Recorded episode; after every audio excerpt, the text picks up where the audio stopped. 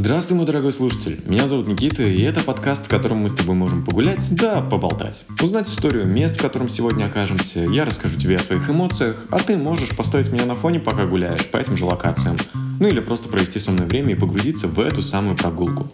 И сегодня мы с тобой на протяжении нескольких выпусков, это первый выпуск, будем исследовать Кавказский хребет, начиная от Пятигорска, заканчивая Дербентом. Дербент — это самый древний город Российской Федерации, который находится на границе с Азербайджаном.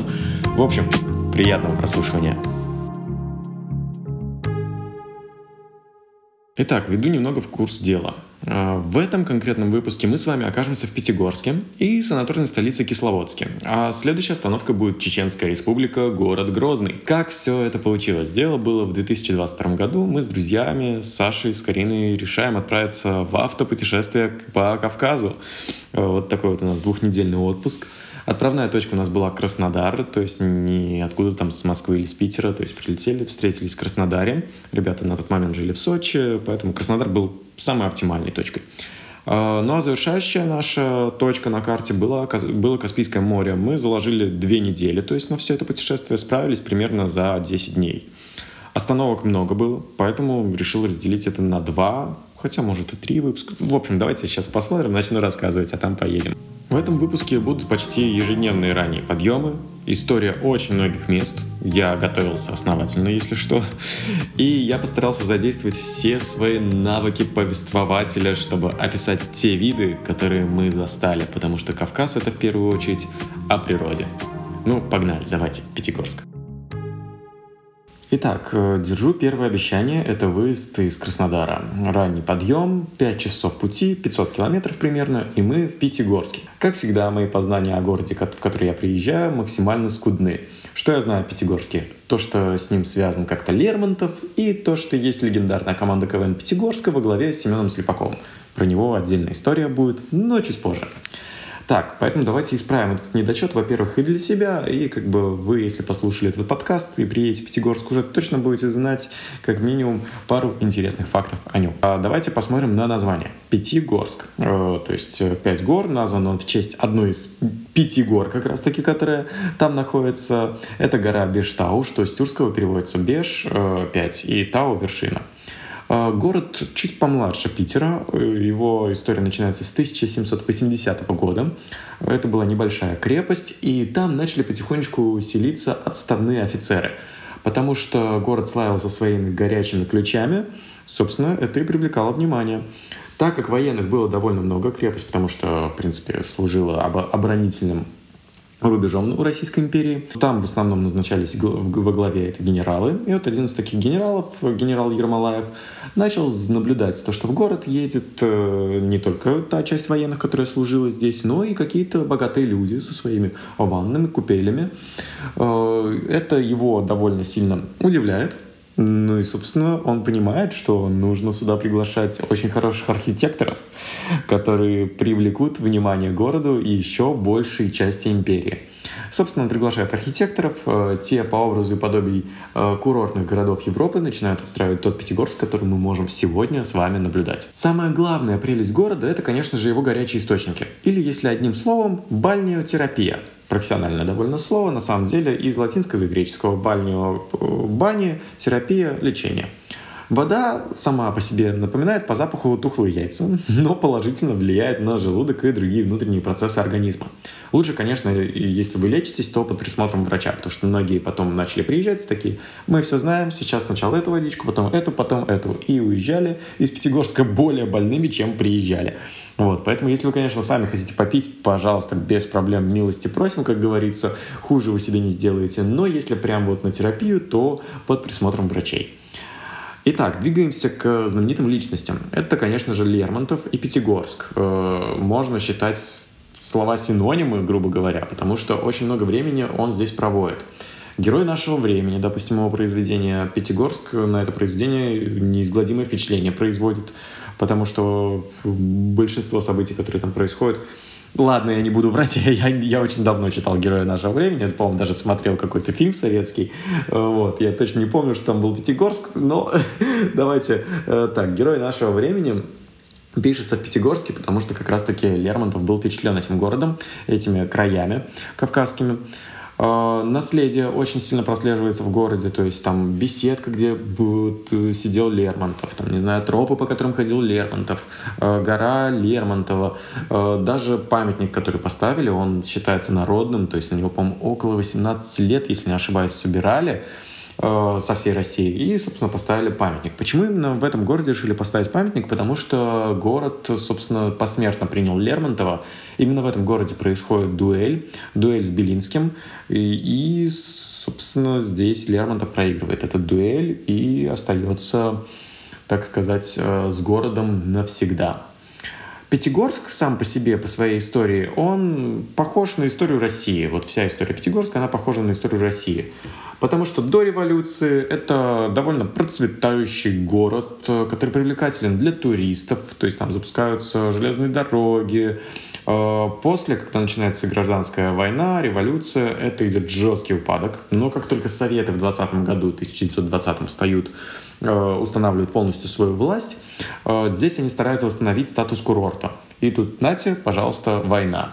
Город находился 6 месяцев под оккупацией фашистов, но после этого он продолжает служить санаторием, продолжает служить, так сказать, он принимает всех тех раненых, больных, Э, пострадавших от войны людей и восстанавливает их, потому что благо здесь природа, она как бы сама по себе говорит то, что она создана для этого, чтобы, собственно, излечиться той самой водой.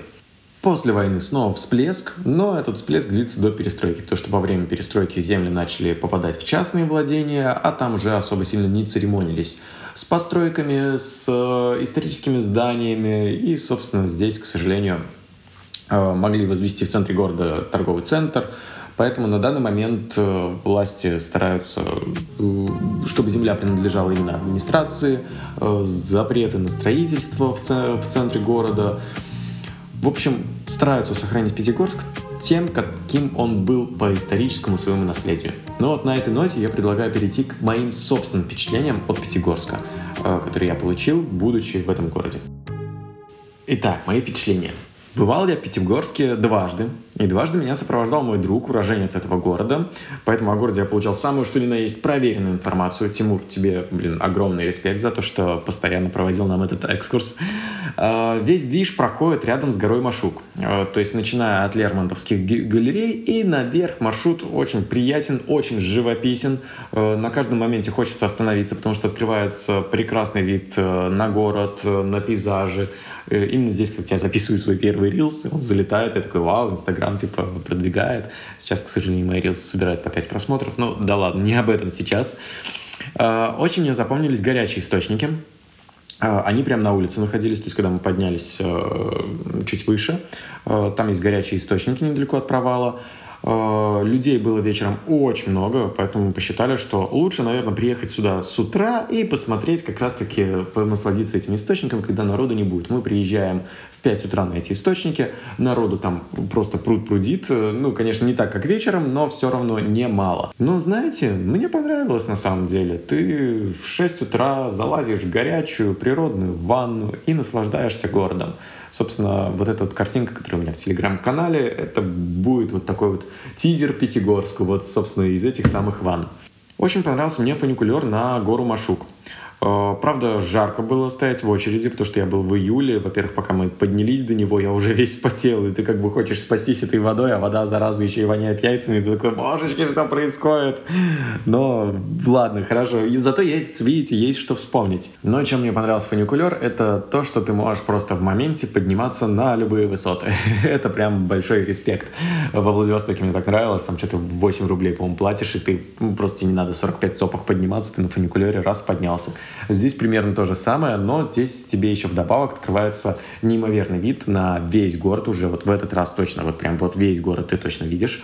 И в, на самом верху, естественно, ребята, маркетологи, я не знаю, маркетологи города, если есть такая должность, очень грамотно подошли, потому что прямо на выходе из фуникулера тебя встречает э, та самая студия телеканала Севкав ТВ, которую мы знаем прекрасно из десятых годов, из нашей Раши, где вел свою программу Жорик Вартанов. Это, кстати, еще один из стереотипов, который я знал о Пятигорске до приезда. Еще на этой горе она э, утыкана столбами, и на этих столбах есть указатели в сторону того или иного города, какое расстояние было довольно интересно искать те города, в которых ты жил, и смотреть, типа, о, Ташкент, там, типа, 5000 э, километров, о, Псков, там, 2000 километров, ну, вот в, в таком стиле. Довольно интересно было понаблюдать, посмотреть, поискать эти столбы.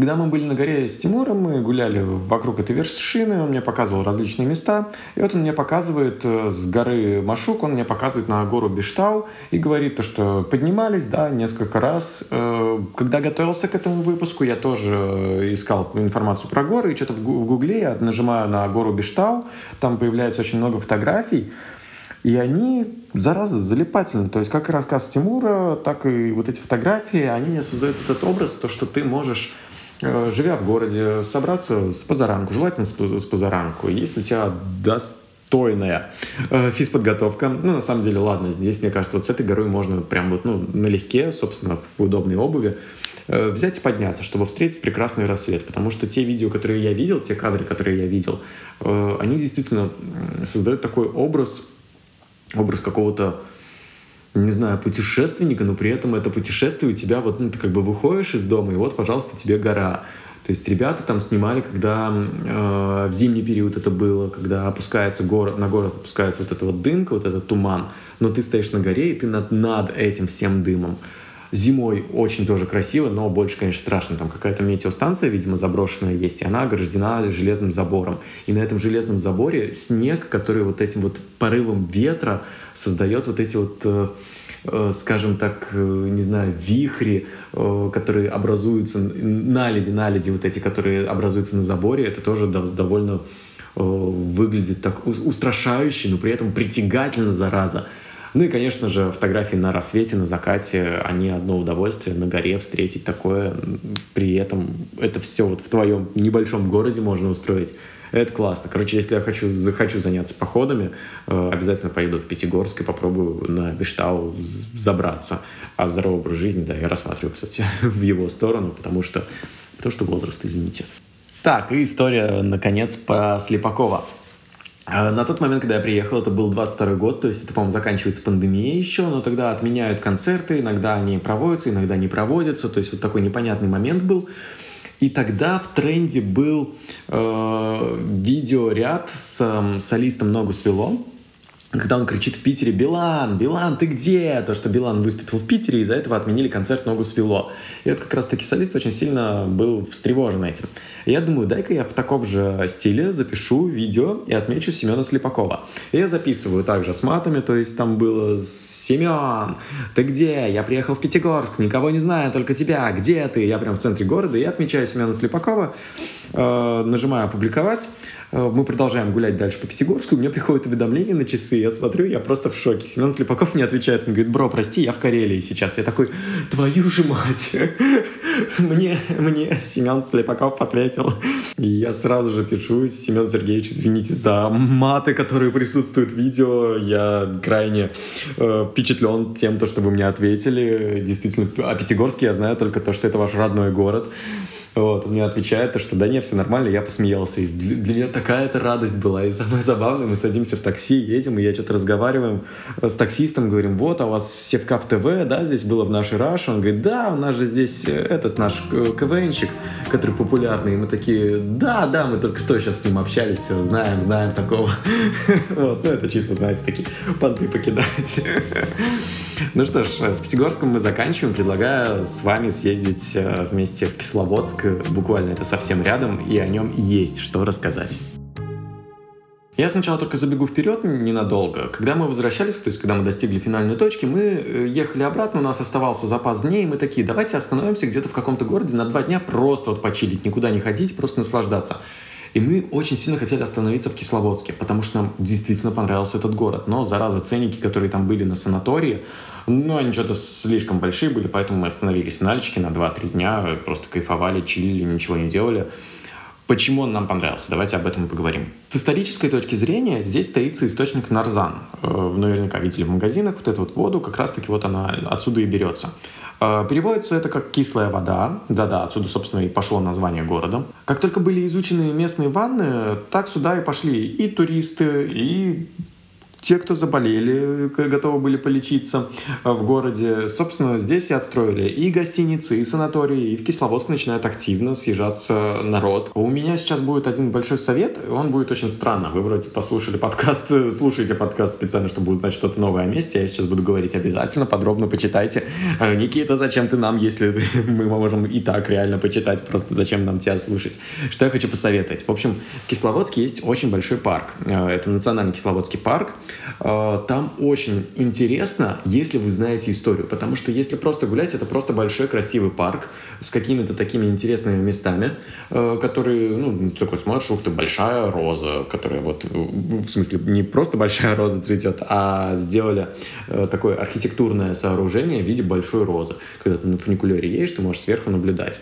Вот, и ты как бы такой, ну, роза и роза. Вот, почему я говорю почитать заранее, потому что если ты, вы знаете об этих местах и их исторической составляющей, становится куда более интересно гулять. Но это не значит, что здесь я совсем ничего не расскажу. Я расскажу пару мест, которые мне понравились э, своей историей. Итак, первое место – это зеркальный пруд. Это холодная ванна, которая привлекла чистейшей водой. И наряду с ним отмечают стеклянную струю. Мне было очень интересно, что же такое за стеклянный пруд, стекля... стеклянная струя.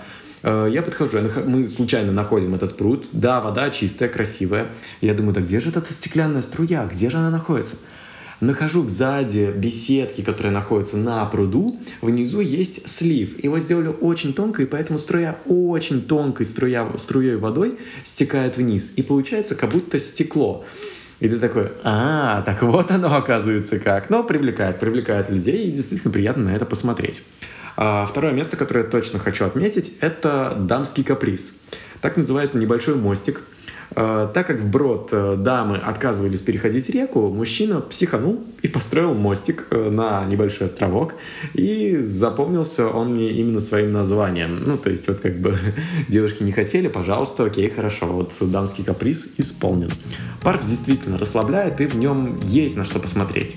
Масштабами он вас точно не обидит, поэтому, если есть возможность, заезжайте, гуляйте, особенно если вы никуда не торопитесь. Это сто процентов стоит сделать.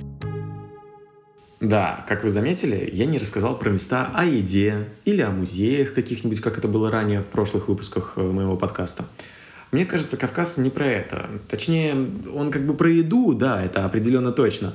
Но не обязательно идти в определенное место. Мы, честно, мы заходили туда, где выглядело вкусно. И знаете, никогда не ошибались. Кормят на убой. А про места здесь больше речь будет идти о природе. И это очень важный пункт, который стоит соблюдать.